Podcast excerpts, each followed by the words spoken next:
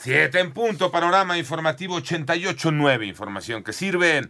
Yo soy Alejandro Villalbazo, Twitter, TikTok, arroba mm, Villalbazo13.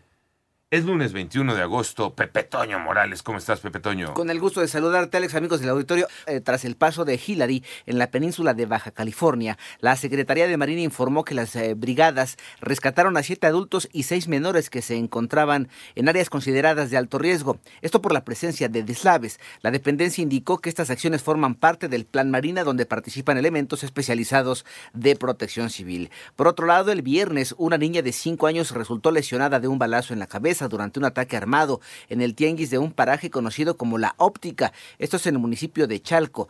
Em, en estos hechos murieron dos hombres. Autoridades de la Secretaría de Seguridad del Estado de México informaron que se reporta como grave y está siendo atendida en el Hospital Regional de Alta Especialidad en Zumpango.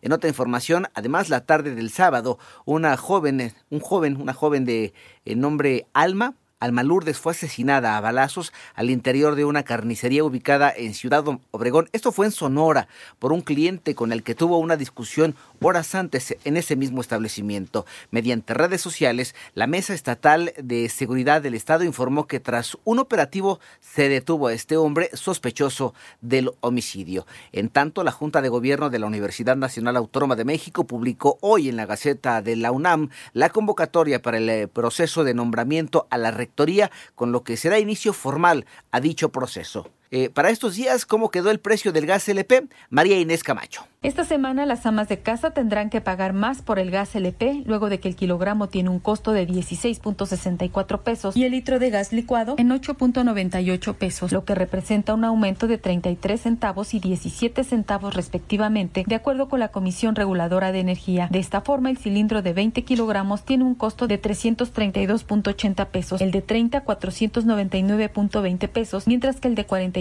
kilogramos se ubica en 748.80 pesos. Estos costos se aplican en las 16 alcaldías de la Ciudad de México, así como en algunos municipios del Estado de México y de Hidalgo. 88.9 Noticias, María Inés Camacho Romero. La lluvia afecta considerablemente la vida laboral y escolar de los ciudadanos. ¿Por qué René Ponce? Habitantes de la capital del país y zona metropolitana se quejan de los problemas que les genera la lluvia en su día a día, porque muchas veces les impide llegar a tiempo a su trabajo, escuela o casa. Muchos han optado por no salir por la tarde, ya que es cuando más difícil se pone todo por los encharcamientos y el tránsito lento de los vehículos. Tratar de no salir por la tarde porque sí se vienen fuertes las lluvias. Prepararnos con tiempo de anticipación, ¿no? Salir antes. Es salir a tiempo de la oficina para tratar de evitar el congestionamiento vial. Yo salgo con una media hora, 40 minutos de anticipación, pues para evitar precisamente los encharcamientos. Para 88.9 Noticias, René Ponce Hernández. Cambiamos de tema porque la candidata de izquierda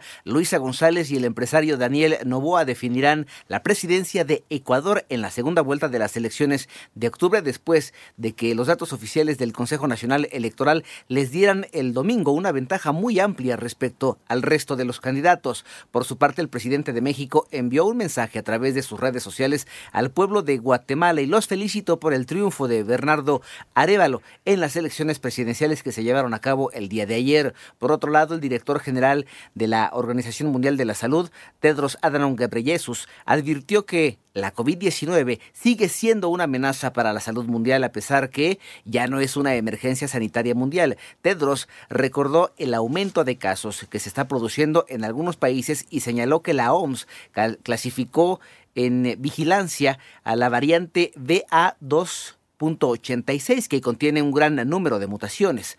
Además, y en otra información, Dinamarca entregará 19 casas F-16 a Ucrania, seis de ellos a finales de este año. Esto lo informó la primera ministra danesa Mette eh, Frederiksen, una eh, comparecencia o en una comparecencia conjunta con el presidente ucraniano Volodymyr Zelensky. Panorama informativo.